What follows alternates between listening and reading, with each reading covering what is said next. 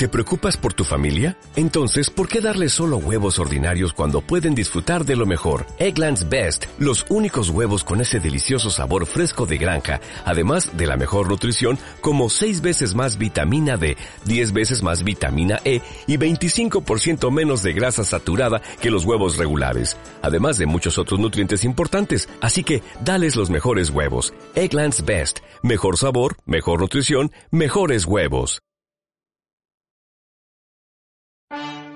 Diputada por el Distrito 8, mujer chilena, defensora de la justicia y la verdad, abogada y luchadora incansable por los derechos humanos. Es Carmen Hertz y este es su podcast, o mejor dicho, esta es su frecuencia. Bienvenidos a Frecuencia Hertz.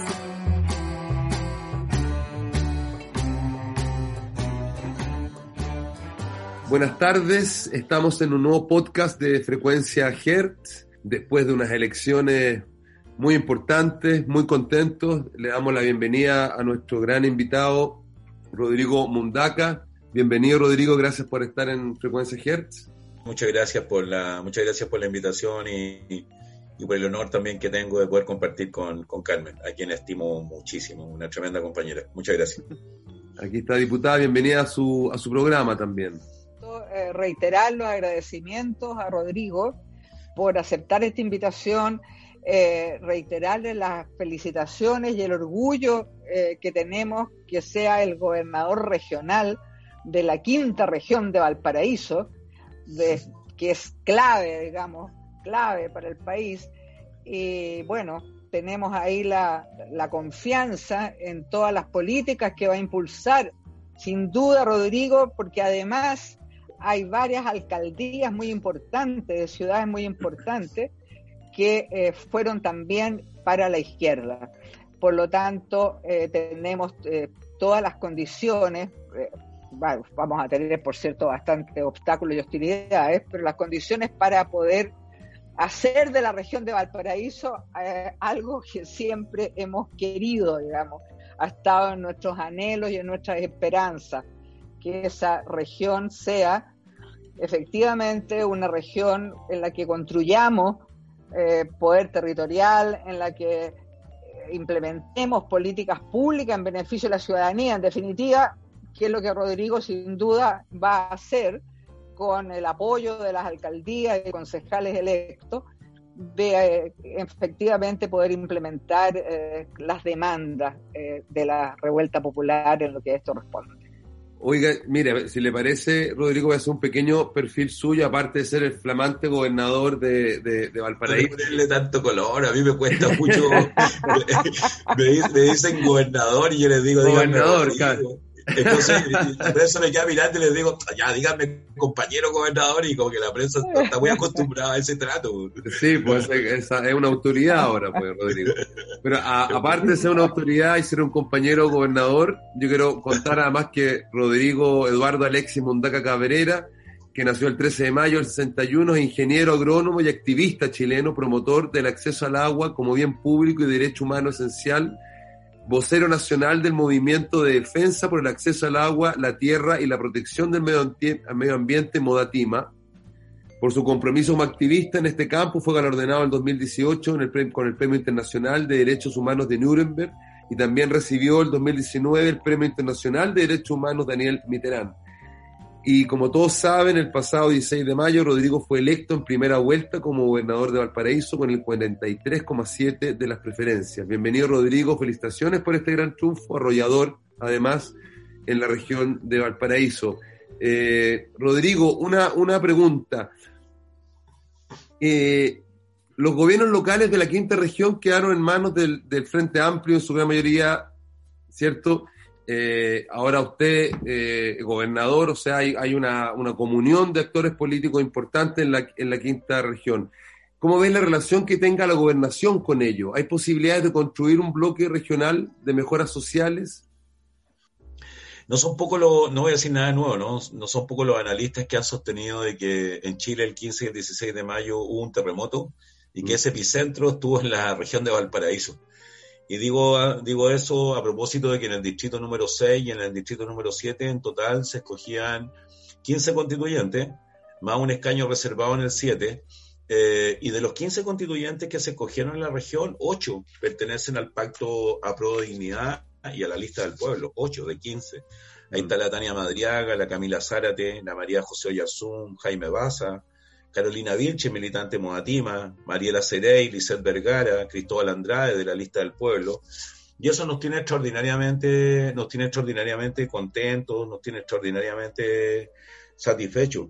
Después de la, después de la elección, y antes que estuve, entráramos en cuarentena, porque estamos en cuarentena, ya que el lunes dieron positivo cuatro compañeros nuestros, mm. eh, la semana pasada, el día miércoles de la semana pasada, armamos un encuentro, un hito, en el cual eh, invitamos a los alcaldes de Putaendo, el alcalde de Catemu, el alcalde de Olmué, el alcalde de Casablanca, el alcalde de Petorca, Ignacio Villalobos, eh, y la alcaldesa de Viña, la Maca Ripamonti, la alcaldesa de Quilpué, la Vale Melipillán, y también la alcaldesa de Villa Alemana, la Javiera Toledo. Y ahí estuvimos junto a ocho alcaldes y a cuatro constituyentes que en la práctica encarnan precisamente esos anhelos de cambio, esos anhelos de transformación. Y ahí lo que hicimos fue básicamente conversar en torno a poner a disposición la institucionalidad alcanzada, al, eh, ponerla en función del proceso constituyente. Porque hoy día cuando hablamos de descentralización es fundamental que el proceso constituyente coloque en su centralidad la transferencia de poder político en clave territorial. Cuando hablamos de recuperar el agua, necesitamos precisamente que el proceso constituyente coloque en su centralidad eh, el agua como un bien común y hacer de su acceso un derecho humano.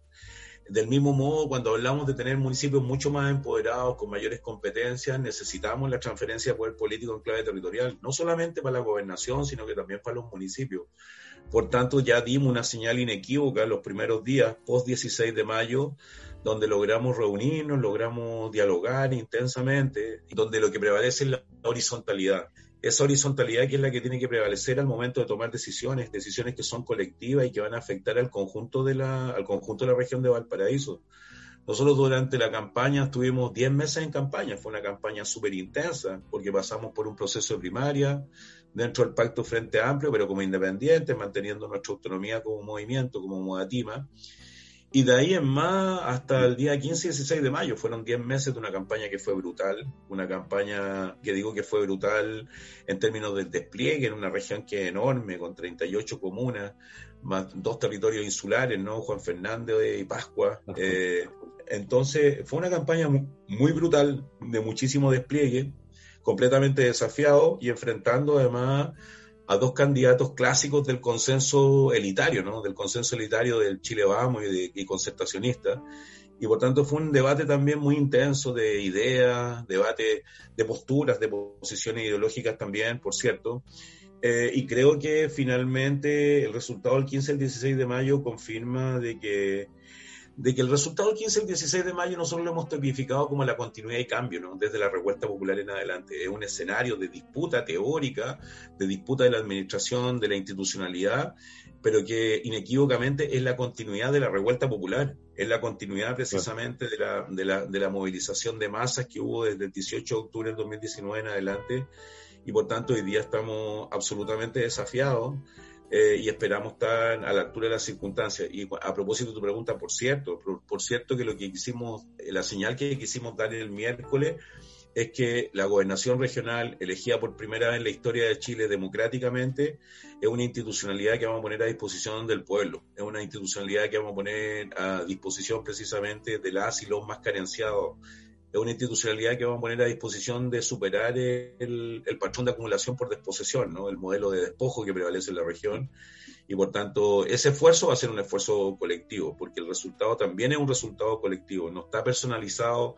Soy a quien le asignaron la misión en algún minuto, una, una misión que inicialmente no nos seducía mucho, porque nos, nos seducía muchísimo el proceso constituyente, para ser muy sincero, pero a poco andar nos dimos cuenta el, extraordinario desafío que estábamos enfrentando y el compromiso que teníamos que asumir con la región de Valparaíso, así que estamos muy desafiados, estamos trabajando, estamos preparando, lo hemos titulado así, estamos preparando el desembarco el 14 de, el 14, el 14 de julio y esperamos que ese desembarco no tenga ninguna baja en el camino. Oye, Rodrigo, perdón, perdón, el 14 de julio, justo el día de la Revolución Francesa que se celebra. Así es, así es lo sabemos. es, todo muy emblemático. Oye, como, tenemos acá dos grandes temas, porque no, evidentemente yo quiero hacerte, Rodrigo, algunas preguntas respecto a la gobernación y a, tu programa, pero evidentemente no podemos evadir lo que es la Convención Constituyente, eh, la lucha que tú y Modatí han dado, digamos, hace mucho, mucho tiempo por recuperar el agua como un derecho esencial y el respaldo que la ciudadanía le, dio a Modatima. Hay cuatro, cuatro eh, constituyentes, mujeres, las cuatro que son de Modatima y que estarán en la próxima convención. Rodrigo, te quiero hacer una pregunta en relación a, ese espacio político. ¿Ven una esperanza en el proceso constituyente para restituir el agua como un derecho social? Bueno, no, no son pocos los analistas que sostienen que dentro de los tres principales temas a discutir y que va a generar probablemente mayor controversia al inicio, al, al, interior del proceso constituyente, el tema del agua como bien común y hacer de su acceso un derecho humano es un tema que va a estar en la centralidad de la discusión. el mm. tema medio ambiente asociado al tema de agua, al tema de naturaleza, o sea, hoy día el tema, el tema medio ambiente además es un tema que es completamente transversal, ¿no? Eh, y hoy día el tema del agua, desde Modatima, y lo digo con muchísima modestia, logramos instalarlo desde el sentido común, ¿no? O sea, el sentido común indica que el acceso al agua es un derecho humano esencial, básico, irrenunciable, y la base para el cumplimiento de todos los demás, de todos los demás derechos. Por tanto, creo que hoy día y también, es, también es muy alentador, y lo voy a decir en estos términos, es muy alentador de que Chile Vamos, la derecha, no haya logrado el tercio, porque el tercio tenía por propósito precisamente inhibir eh, la consagración de derechos que son básicos y esenciales en la nueva norma constitucional, en la nueva norma jurídica. Por tanto, eso también es muy alentador hoy día. Evidentemente, cuando uno suma eh, a los independientes, a, a, los constituyentes de la lista del pueblo y a los del Pacto a Pro Dignidad, por cierto que superamos largamente el tercio. Así que eso nos tiene muy, nos tiene muy, nos tiene muy conformes, pero sin duda que van a haber fuertes resistencias, porque también creo que lo ha dicho varias veces, lo ha dicho Jaime Baza, también la Caro Vilche, eh, la Mariela Cerey, el proceso constituyente y lo que de ahí emane es un punto de partida, no un punto de llegada, porque podemos consagrar constitucionalmente el acceso al agua, a la educación, a la vivienda, como derechos humanos esenciales, pero después hay que hacerlo carne, hay que materializarlo en términos concretos en los territorios y creo, que, creo que ese va a ser un, segundo desafío que va a ser extraordinariamente importante y por eso también es muy importante, creo yo, eh, la, la, deconstrucción del tejido comunitario, del tejido comunitario asociativo, colaborativo, el fortalecimiento de las organizaciones de base, las organizaciones territoriales.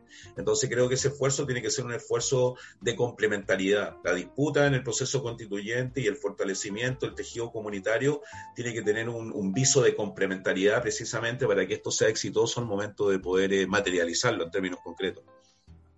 Diputada, y junto con, el agua, que, está, está, eh, está muy, muy, como dice Rodrigo, muy en el sentido común y, fue un emblema más eh, de los más quizá relevante y masivo en la, después de en la revuelta y, después de la revuelta, junto con el agua, entran también los bienes comunes estratégicos la minería, el bosque, la eh. recuperación de los recursos naturales eh, chilenos? Es muy importante hoy día, ¿no es cierto?, que como ha habido este terremoto político, este terremoto que no es por magia, no es porque vino no se sabe qué cosa, no, hay razones muy concretas para que este terremoto se produjera. Y se fueron y se fue incoando esto día tras día, abuso tras abuso, durante todo, no solo el periodo de la dictadura, obvio, sino el periodo de la transición.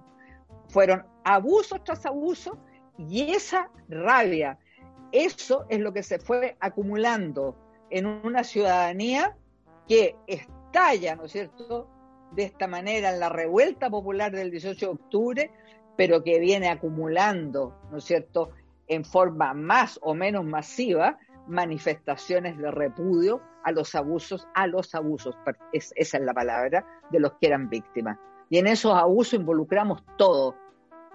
El agua, que era una vergüenza, sobre todo, en, ¿no es cierto?, ¿quién más lo sabe quién mejor lo puede explicar que Rodrigo?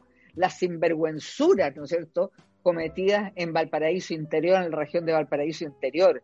Las sinvergüenzuras, la privatización del agua, Hoy nosotros tenemos que plantearnos, entre otras cosas, también la renacionalización del cobre. Eh, tenemos que plantearla.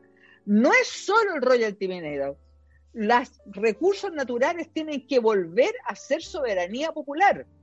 Tenemos que derogar la famosa y maldita ley de concesiones mineras, que es lo que ha permitido que parte importantísima del cobre sea, ¿no es cierto?, aprovechado por transnacionales, o sea, sea en el fondo, fue desnacionalizado, porque esa es la realidad, aprovechado, y ¿qué es lo que, qué es lo que produjo?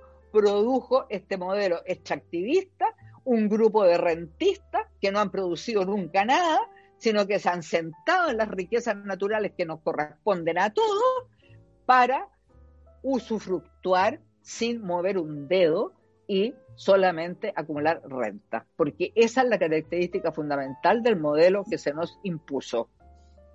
Gracias, diputada. Rodrigo, y hablaste tú de, gente de la lista del pueblo, que, de alguna manera ese fue el gran, el gran batacazo ah, que ocurrió, ¿no? Esta, esta erupción de, todo este mundo independiente que con todas las dificultades en, una, en una cancha rayada, eh, por el sistema político, lograron imponerse y entró mucha gente que no es del mundo de la política. Algunos hablan que fue como la, la institucionalización del estallido, por así decirlo, ¿no? Entró, entraron gente de los cabildos que participó, que tuvo mucha, eh, mucha participación eh, eh, en todos los espacios que se fueron abriendo después de la revuelta social. ¿Cómo ven? Eso es una, pregunta a Rodrigo desde el mundo del activismo social y, y también a usted, diputada la comunión en este mundo con el, mundo de apruebo dignidad. Ven eh, puntos de encuentro, ven cercanía, ven la posibilidad de generar un bloque político ahí que, también ofrezca eh, una alternativa al país ya pensando también en la próxima presidencial. Bueno, a propósito, a propósito de esa pregunta, y sin ufanarnos de ninguna naturaleza, porque tampoco somos de arrojarnos representatividad alguna, nosotros en la, durante la campaña a la gobernación regional hicimos agenda muy intensa con varios compañeros de la lista del pueblo, entre ellos Tania Madriaga, por ejemplo, eh, entre ellos Cristóbal Andrade, el, el, Dino Azulado, no sé si su ubica, la, tía Pikachu, el Dino Azulado, eran, y, claro, eran personajes icónicos, ¿no? Icónicos en la Plaza de la Dignidad, y con ellos, con ellos hicimos, hicimos agenda. Eh, tenemos una muy buena relación con varios de ellos. Tenemos un par de reuniones que están pendientes también, que no las hemos podido materializar precisamente por la condición sanitaria en la que nos encontramos. Pero sin duda que ahí hay muchos más puntos de encuentro que con ningún otro. Eh, y sin duda creo que también existe la voluntad y la disposición de poder eh, encarnar dentro del proceso constituyente batalla, batallas de manera conjunta. En principio el tema del agua, el tema de la naturaleza, el considerar la naturaleza como sujeto de derecho, el tema de la descentralización efectiva y real hoy día, el tema de la transferencia de poder político, discutir en torno al poder, son cuestiones que son, son vasos comunicantes absolutos y que además nosotros nos merecen muchísimo, muchísimo respeto. La lista del pueblo, eh, al igual que nosotros, fueron eh, durante todo este periodo muy, ninguneados, muy subestimados. Todos los analistas de patio nos daban como perdedores. Nosotros en la región de Valparaíso tuvimos analistas notables como como Pepe Out, como Marcos Moreno, analistas clásicos de la concertación que señalaban de que no, no teníamos ninguna posibilidad ni siquiera de pasar a segunda vuelta porque el pueblo iba a votar por, iba a votar por los consensos clásicos, por los bien portados clásicos, y que el pueblo ni iba a votar por radicales, así dicho, dicho en esos términos. Y por tanto, en la lista del pueblo creo que ocurrió algo muy, muy similar. Pero creo que el consenso elitario ha menospreciado históricamente a los movimientos sociales. Y yo creo además también que se ha instalado un falso dique ¿no? entre los movimientos sociales y la política, porque los movimientos sociales somos estrictamente políticos. O sea, las reivindicaciones que encarnamos son extraordinariamente políticas. Y por tanto que creo que esa dicotomía que se ha instalado es muy, es muy, es muy interesada. Yo creo que muy por el contrario, entre el movimiento social y la política existe una unidad dialéctica que es indisoluble. Porque finalmente finalmente en la buena política lo que hace es precisamente encarnar las demandas, las demandas de las mayorías, ¿no? de las mayorías sociales y políticas, y el movimiento social hace exactamente lo mismo. Por tanto, a propósito de la pregunta, por cierto que estamos trabajando, por cierto que hemos conversado, trabajamos durante la campaña con varios de ellos, compartimos agenda, con Tania Madriaga, que también es de la lista del pueblo, sustraímos, contraímos eh, compromisos notariales en función de, en función de levantar eh, políticas no discriminatorias, en función de la transferencia de poder político en clave territorial, etcétera, con varios de ellos. Por tanto, me parece que hay una complementariedad absoluta en aquello. También a, propósito de lo que decía la Carmen, eh, creo que es re importante, Carmen, lo hemos discutido con varios constituyentes. Sin duda que en Chile las bases de la desigualdad se edifican desde la privatización de los bienes naturales comunes cuando uno analiza el origen de la fortuna de, no sé, de Mate, de Luxi, de Angelini, de Piñera, de Pérez Lloma, etcétera, etcétera, en el origen de sus principales fortunas está precisamente la privatización de los bienes naturales comunes. Una, una, un, un, tema que ha estado históricamente soslayado, porque objetivamente cuando se demanda recuperar el agua o recuperar la tierra, se está erosionando el patrón de acumulación por desposesión, ¿no? Se está erosionando el patrón de acumulación de los ricos en el país. Por eso no es casual también, y a propósito, tú has dedicado tu vida a la promoción y defensa de los derechos humanos, y por eso no es casual hoy día que la promoción y defensa de los derechos humanos ambientales también tienen que estar en la centralidad de esa promoción. Por eso no es casual que en la región de Valparaíso los principales liderazgos socioambientales de la región sean blanco de interés de la inteligencia policial, pues, dicho por un periódico electrónico en noviembre del 2019. Y ahí aparecieron mencionadas Claudia Arco, Joel González, la vocera del movimiento Mujeres Zona Sacrificio en Resistencia, Catalonso, nosotros mismos. En nuestra organización hay una alerta temprana eh, impulsada desde Amnistía que tiene menos de un mes por dos compañeras nuestras que están amenazadas de muerte en, medio, de este, en medio de este proceso. ¿no? Entonces a nosotros también nos interesa muchísimo esa discusión al interior del proceso constituyente, es decir, colocar en valor eh, la promoción y defensa de los derechos humanos ambientales, que tienen que ver con el derecho al agua, con el derecho a la tierra, el derecho a vivir en un medio ambiente libre de contaminación. Por eso también no es casual que el, mal gobierno no ratifique Escazú, porque Escazú en rigor también da una suerte, y digo eh, una suerte, de, protección a las y los defensores de los derechos humanos ambientales, aunque esa, esa suerte de protección en un escenario de esta naturaleza, liderado por un pésimo gobierno y que ha tenido y que está condenado eh, por todos los organismos internacionales en materia de violación a los derechos humanos, eh, también la firma de Escazú no necesariamente nos va a dar un escudo protector, pero va a sentar un precedente. Y ese tema a nosotros, Carmen, nos interesa muchísimo. Nos interesa muchísimo el tema de la promoción y defensa de los derechos humanos ambientales porque ha habido una impunidad absoluta con compañeras que en el marco de la revuelta popular tuvieron que abandonar el país producto de la violencia policial. Y ahí hay compañeras del movimiento Musosare que tuvieron que abandonar el país y nosotros tenemos compañeras nuestras de, mujeres moatima que están amenazadas de muerte hace mucho tiempo y son situaciones que están muy, muy invisibilizadas aún, a pesar de que hemos logrado romper el cerco comunicacional, pero también tiene que ver precisamente con aquello. No son pocos, y con esto termino los compañeros de la lista del pueblo también, que en los días previos fueron encarcelados porque en, la Plaza de la Dignidad los, tomaron detenidos, los maltrataron y ahí están los testimonios de la tía Pikachu, por ejemplo, los testimonios de, del Cristóbal Contreras, Dino Zulao, etcétera. Entonces, creo que esas situaciones creo que hoy día se colocan en valor y se colocan en perspectiva y eso creo que le da, le da un triunfo no solamente en términos políticos electorales, sino creo que también es un triunfo moral, porque también es la moral la que ha triunfado, la moral de las y los que por tanto tiempo han luchado y han batallado en la más absoluta invisibilidad y con el más absoluto eh, no respaldo, diría yo. Mm. Me interesa muchísimo lo que dice Rodrigo y comparto plenamente con él. Indudablemente que con la lista del pueblo nosotros tenemos una gran cantidad de coincidencias, indudablemente, y que fueron invisibilizados eh, por la prensa hegemónica es algo absolutamente real. Pero eh, eso demuestra, que, eh, que hoy, hoy, hoy eso, esas invisibilizaciones, esas negaciones acerca de la realidad no, no le ya no les funcionan, ya no les funcionan. Y las elecciones del fin de semana demostraron eso. Y también creo que es importante algo que dice Rodrigo. El tema eh, no es, el, digamos, una cosa binaria, los movimientos sociales aquí y la política acá, sino que qué política es, qué política.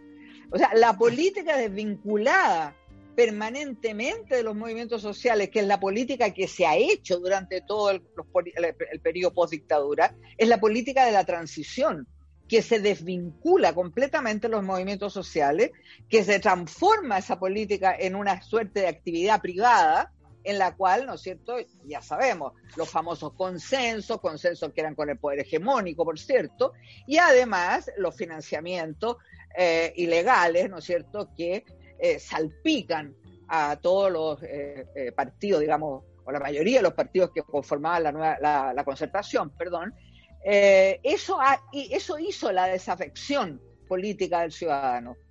Pero hay proyectos políticos que no abandonaron nunca la conexión con los movimientos sociales. Y yo me remonto, claro, al pasado. El, el, el valor que tuvo la Unidad Popular fue precisamente ese. O sea, la Unidad Popular estuvo siempre, sus dirigentes conectados con el mundo social porque formaban parte del mundo social.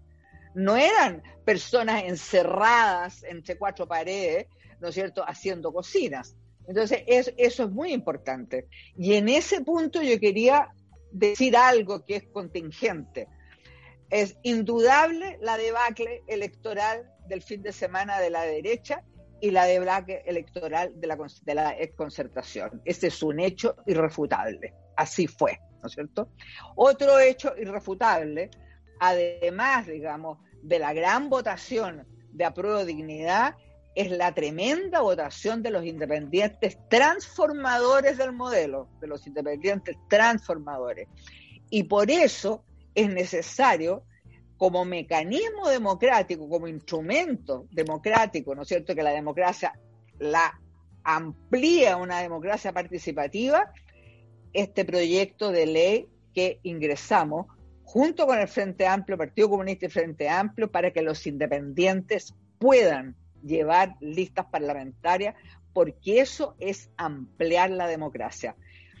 Han puesto el grito en el cielo todos los sectores, los partidos del orden, la derecha y el gobierno, eso sin duda alguna.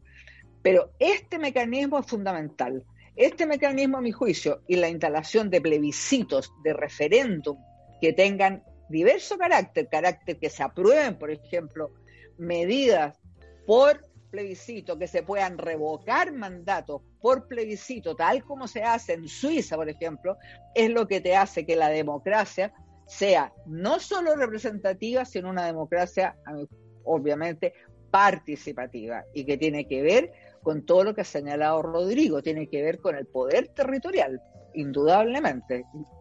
Para nuestros auditores, que mucha gente que lo, escucha, que tiene la oportunidad de escuchar a, Rodrigo hoy día y a, usted, diputada, eh, los tiempos son cortos, los ciclos son cortos. Después de este terremoto político, realmente el escenario y los actores se modificaron completamente, ¿no? Eh, hay una próxima elección muy importante, que es una elección presidencial, que evidentemente va a tener que resguardar este proceso constituyente. todos sabemos que la, convención constituyente va a escribir la historia de los próximos 40 años, pero hay un gobierno en la próxima elección presidencial que va, tiene que resguardar este proceso también y, hacer todo el, trabajo que tiene que hacer un ejecutivo eh, en Chile. Nos queda muy poquito tiempo como para generar un proyecto político común. Eh, para, para aunar estas fuerzas, estas nuevas fuerzas que llegaron hoy día a la primera línea de la política. ¿Cómo está eso? ¿Cómo se está trabajando? ¿Hay posibilidades, Rodrigo, de, de, poder construir, la palabra acuerdo ya está tan manoseada, pero una, una, suerte de proyecto común, porque ya no son, los acuerdos no son políticos, no tienen que ver con estrategias políticas, sino tienen que ver con un proyecto eh, de, de, hacia adelante, ¿no? un proyecto de gobierno. ¿Hay posibilidad de construir algo así con todo este mundo que emerge independiente, Aristas del Pueblo, donde ustedes mismos han dicho que hay muchos puntos en común y mucha cercanía para poder eh, construir eventualmente o una candidatura o un proyecto de gobierno en las próximas presidenciales de noviembre? Eh, yo, yo soy de esa, vieja escuela y los tiempos son dialécticos, ¿no? Y, la dialéctica no para, ¿no? Eh, pero sin duda que sin duda que desde el punto de vista del movimiento social y lo que y lo que dice lo que dice relación con nuestra organización Moatima nosotros somos una organización que habla permanentemente del sentido común y cuando hablamos del sentido común somos de aquellos que sostenemos de que vamos a estar a disposición de un programa de gobierno que ponga su centralidad en la recuperación de los derechos sociales la regulación del, derecho a la educación, a la salud, a la vivienda, particularmente cuando eh, habitamos en una región que es la región que tiene la mayor cantidad de campamentos del país. En la región de Valparaíso hay 225 campamentos, 23.843 mm. familias más de 100.000 personas viviendo privadas de servicios básicos esenciales en toda la región de Valparaíso.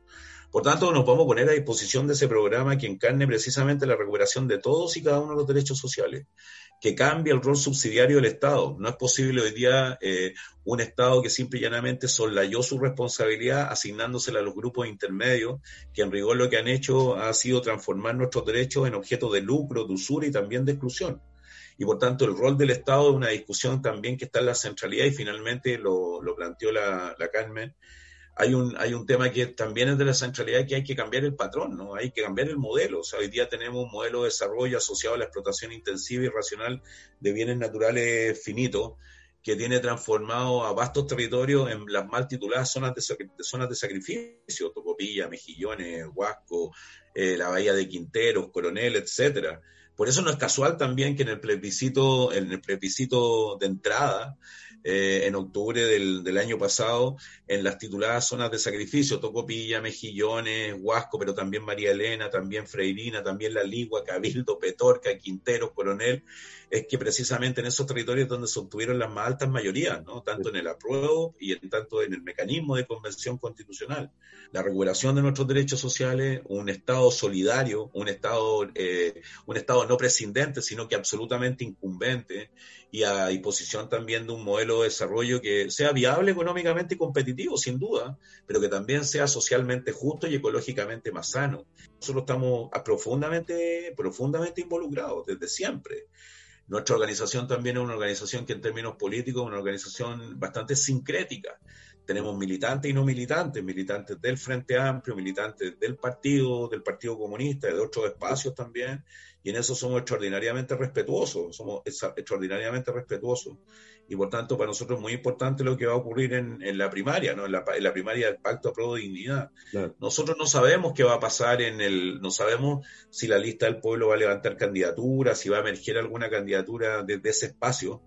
A nosotros nos han preguntado, y lo digo con muchísima humildad, con muchísima sencillez, obtuvimos 300.000 votos, que no es poco y, que, que, la sumatoria representa varios candidatos de la unidad constituyente que se bajaron, ¿no? En rigor, ¿no? Pero, lo hemos, pero lo hemos dicho con muchísima sencillez. Nosotros eh, tenemos un mandato y ese mandato no lo vamos a defraudar. Somos la primera gobernación elegida democráticamente en la región de Valparaíso y nos vamos a poner a disposición de nuestra región, porque en ese sentido queremos ser muy, muy respetuosos de la decisión popular. Queremos hacer de la región de Valparaíso una región de derechos, inclusiva, con equidad de género y con memoria. Porque un pueblo que no tiene memoria comete el error dos veces en la historia, primero como tragedia y luego como comedia. Y cuando hablo de memoria, hablo de aquellos compañeros y compañeras que dieron su vida para terminar con la dictadura y hablo también de la memoria de los cabros que todavía siguen encarcelados desde la revuelta popular en adelante. Por tanto, ese es nuestro mandato y lo vamos a cumplir a cabalidad, contra viento y marea también, porque sabemos que vamos a tener enemigos muy, muy poderosos que hoy día el delegado presidencial Martínez comienza a comprometer ejecución presupuestaria para sabotear el proceso de centralización, pero eso está ocurriendo también en Aysén con la gobernadora electa democráticamente. Entonces, nosotros nos vamos a poner a disposición de ese, nos vamos a poner a disposición de ese programa, nos vamos a poner a disposición de ese anhelo, que es un anhelo masivo, mayoritario, y nos vamos a poner a disposición también de aquellos que hoy día se encuentran carenciados, poniendo la institucionalidad a disposición del pueblo pobre, del pueblo trabajador, del pueblo sencillo. Ese es nuestro propósito. Diputada, no sé si usted quiere agregar algo. Concuerdo con Rodrigo, aquí no se trata de una prosa unitaria, digamos, porque está la prosa unitaria, ya la hemos escuchado, pero ya. Mucho tiempo. Y sabemos a dónde apunta, sí. Bueno, se trata efectivamente de ponerse a disposición de proyectos transformadores reales y que se hagan cargo una vez más, lo reitero, de las demandas de las personas. Ese es el punto. El resto es una sopa de revoltijos que nadie quiere, salvo algunos, eh, y ese es el tema central. ¿Qué proyecto de país que esté dando cuenta de lo que la gente está exigiendo en la calle con un sacrificio y una perseverancia gigantesca, realmente, con personas Rodrigo, lo sabes, lesionadas, traumadas, mutiladas. Eh, eh, ayer en la comisión investigadora de la Cámara escuchamos un, testimonio desgarrador del joven de Oscar Pérez, que fue aplastado por un zorrillo contra otro eh, vehículo policial, es que es brutal, es brutal en las condiciones en que quedó. Un año y medio quedó, pero realmente devastado, quedó en un estado de, a ver, de debilitación de todos sus órganos vitales brutal a los 20 años, a los 20 años. Y justicia, nada. De justicia no hablemos. O sea, desgraciadamente seguimos, y el tema está en lo de la memoria que dijo Rodrigo, seguimos con el paraguas de impunidad. Y por eso se le está pidiendo a la Corte Penal Internacional que eh, eh, investigue, que investigue la Corte Penal Internacional, porque aquí justicia no hay. O sea, realmente la contradicción en cómo se tratan a los agentes del Estado, torturadores y violentadores, a cómo han tratado a los chicos que participaron en la revuelta, es vergonzoso. Es tan vergonzoso que incluso un organismo internacional dependiente de la OEA critica en forma feroz el rol del Ministerio Público y de la Fiscalía y del abandono que hizo de las causas de los chicos que están vinculados a hechos que tienen que ver con las protestas sociales. Oye, Rodrigo, como, como último, no, puedo dejar de hacerte una pequeña pregunta del tema de la gobernación, que es un cargo nuevo, que hay mucha expectativa y, y, evidentemente congregan enormes votaciones, como, como, en tu caso. Yo estuve mirando un poco tu, tu programa, que tiene propuestas muy interesantes sobre economía justa y solidaria, planificación integrada y sostenible, plantea también más participación ciudadana en la toma de decisiones en materia de inversión, implementar sistemas de salud y educación con impronta territorial, como siempre tú, has dicho, plantea una convivencia más sana entre las labores productivas y los habitantes de la región, etcétera. Propuestas todas muy, muy interesantes. Pero lo primero que se me viene a la cabeza es si un gobernador tendrá las atribuciones para poder llevar adelante eh, esas propuestas. Y, y, cómo será, por ejemplo, la relación con esta figura, el delegado presidencial, la transferencia de recursos, en fin, es un cargo nuevo que viene a reemplazar lo que hacía la intendencia, pero no nos queda claro si las atribuciones eh, para poder ejercer todo esto que tú quieres hacer las va a tener y qué lucha hay que dar y qué es lo que hay que saber. Ah, bueno, una, es una, una muy buena pregunta. La verdad que la elección del gobernador regional da cuenta de un anhelo súper acariciado hace mucho tiempo y que tiene que ver con la descentralización del país. A propósito de que Santiago ha sido un reino, Santiago ha sido un reino en 200 años, ¿no? Y sus élites políticas, económicas, culturales son las que han dirimido el derrotero de nuestro propio destino, en nuestras comunidades, en nuestros territorios. El proceso de descentralización que está en marcha, nosotros hemos dicho también que es un punto de partida y no un punto de llegada, porque acuñamos tempranamente, hoy día la prensa lo repite, una metáfora que dice que el proceso de descentralización en Chile es un niño con dientes de leche.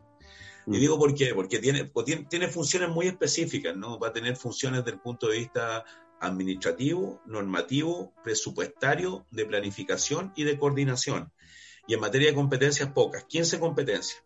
Va a tener competencias muy importantes, sí. Tiene una competencia derivada del Ministerio de Vivienda, donde el gobernador electo es quien planifica, es quien formula el Plan Regional de Ordenamiento Territorial. Tremendamente importante en una región que está devastada por la presión de los holding inmobiliarios, por ejemplo, que está también devastada producto del monocultivo de palto establecido en suelos que no tienen aptitud de cultivo, por ejemplo. Por tanto, el Plan Regional de Ordenamiento Territorial es tremendamente importante como instrumento a disposición, como competencia a disposición del gobernador electo. También va a elaborar el Plan Regional de Desarrollo Turístico, el PLADETUR, cuando en la región de Valparaíso el turismo es una de las vigas maestras del desarrollo va a poder administrar de parte del Ministerio de, Transporte competencias derivadas, va a poder administrar los subsidios para el transporte escolar de zonas aisladas y de zonas rurales.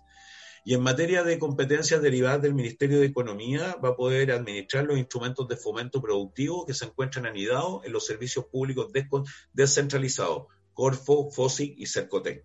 No es suficiente, es un punto de partida, porque necesitamos muchísimas competencias y no solamente desde el punto de vista presupuestario, Mm. Pues necesitamos competencia en el ámbito del Ministerio de Salud, en el ámbito del Ministerio del Trabajo, de Agricultura, de Medio Ambiente, en el ámbito del Ministerio de Ciencia. ¿Y esas competencias se las van a ir trasladando, Rodrigo, ministerialmente?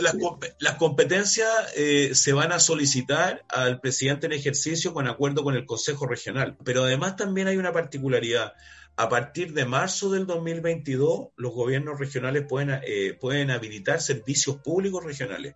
Y uno de los servicios públicos regionales que tenemos en mente es un servicio público regional de vivienda y habitabilidad, cuando tenemos más de 225 campamentos en la región, para terminar con la lógica del serbio como reino, ¿no? Exacto. Porque en Chile el déficit habitacional se combate construyendo casas y las casas se construyen en la mirada neoliberal en función del valor del precio del suelo. Nosotros queremos construir barrios que nos permitan de construir tejido comunitario, que tengamos buenas vías de acceso, buena iluminación, recuperación de áreas verdes para que los niños, niñas y adolescentes puedan disfrutar precisamente de esos espacios.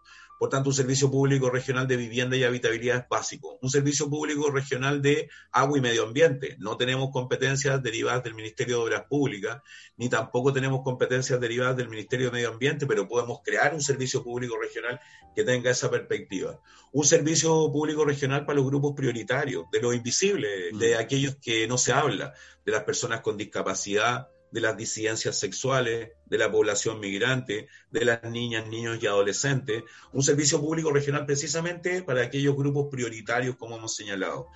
Esas cuestiones las podemos hacer, las podemos hacer con musculatura y capacidades propias, pero necesitamos precisamente correr la frontera lo posible y tener mayores competencias y también terminar con esta figura eh, un tanto maniquea ¿no? y maquiavélica del delegado presidencial porque vamos a tener que seguir, vamos a tener que seguir conviviendo con una figura designada desde el nivel central, Martín en este caso, que está designada por Piñera, y que va a tener el auxilio de la fuerza pública. Él va a seguir coordinando a, a Carabineros y vinculado con Interior. Y a mí el otro día me preguntaban... En el intendente. Claro, o sea, en el fondo nos han dicho de que el gobernador electo va a eh, cumplir funciones administrativas y las funciones políticas las va a construir, las va, las va, a realizar el delegado y estar en un caso error porque no vamos a ser ni una figura ni decorativa ni administrativa, porque el gobernador electo es una figura política que va a tener un parlante gigantesco, va a ser un actor político relevante en la región, porque va a articular 38 comunas, 8 provincias.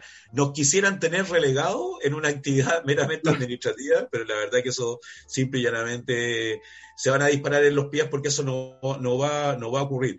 Pero termino con esto. Nosotros somos firmes partidarios de que la figura del delegado presidencial simple y llanamente desaparezca porque es una camisa de fuerza que se le intenta poner al proceso de centralización precisamente para condicionarlo, maniatarlo, sabotearlo, y por tanto Martínez no tiene ningún destino que no sea simple y llanamente terminar con esa, terminar con esa figura.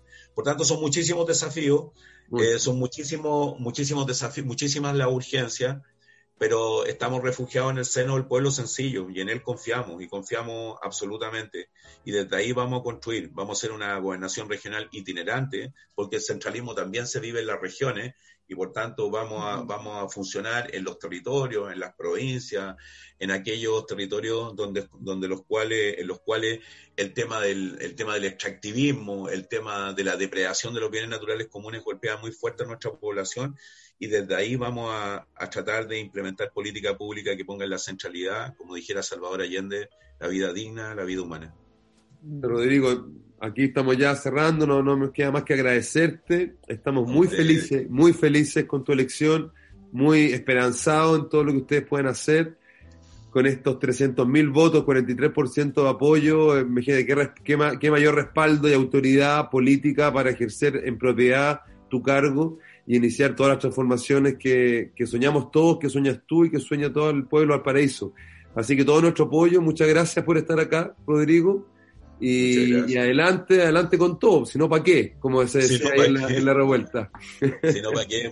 Muchas gracias por, haberme invitado y muchas gracias a Carmen, que la queremos entrañablemente. La Carmen es un, un ícono de la batalla por los derechos humanos y quiero expresarle mi cariño, mi reconocimiento, mi solidaridad y, nuestra disposición desde el gobierno regional de ponernos al servicio de la memoria, de la, de la memoria, de la memoria del pasado y la memoria del presente, porque comprendemos la importancia que tiene eh, la promoción y defensa de los derechos humanos en su mayor acepción, así que nada más que entregarte un cariñoso saludo, un abrazo y espero verte pronto, Carmen, y podernos abrazar. Muchas gracias. Gracias. Sí, gracias a ti, Rodrigo. Un abrazo fraterno y que este virus maligno se vaya luego para poder darnos un abrazo como corresponde. Como corresponde, compañera. Sí, muchas gracias.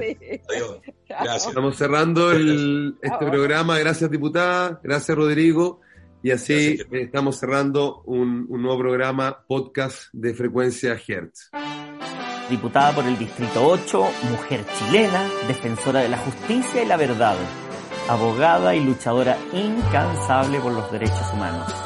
Es Carmen Hertz y este es su podcast, o mejor dicho, esta es su frecuencia. Bienvenidos a Frecuencia Hertz.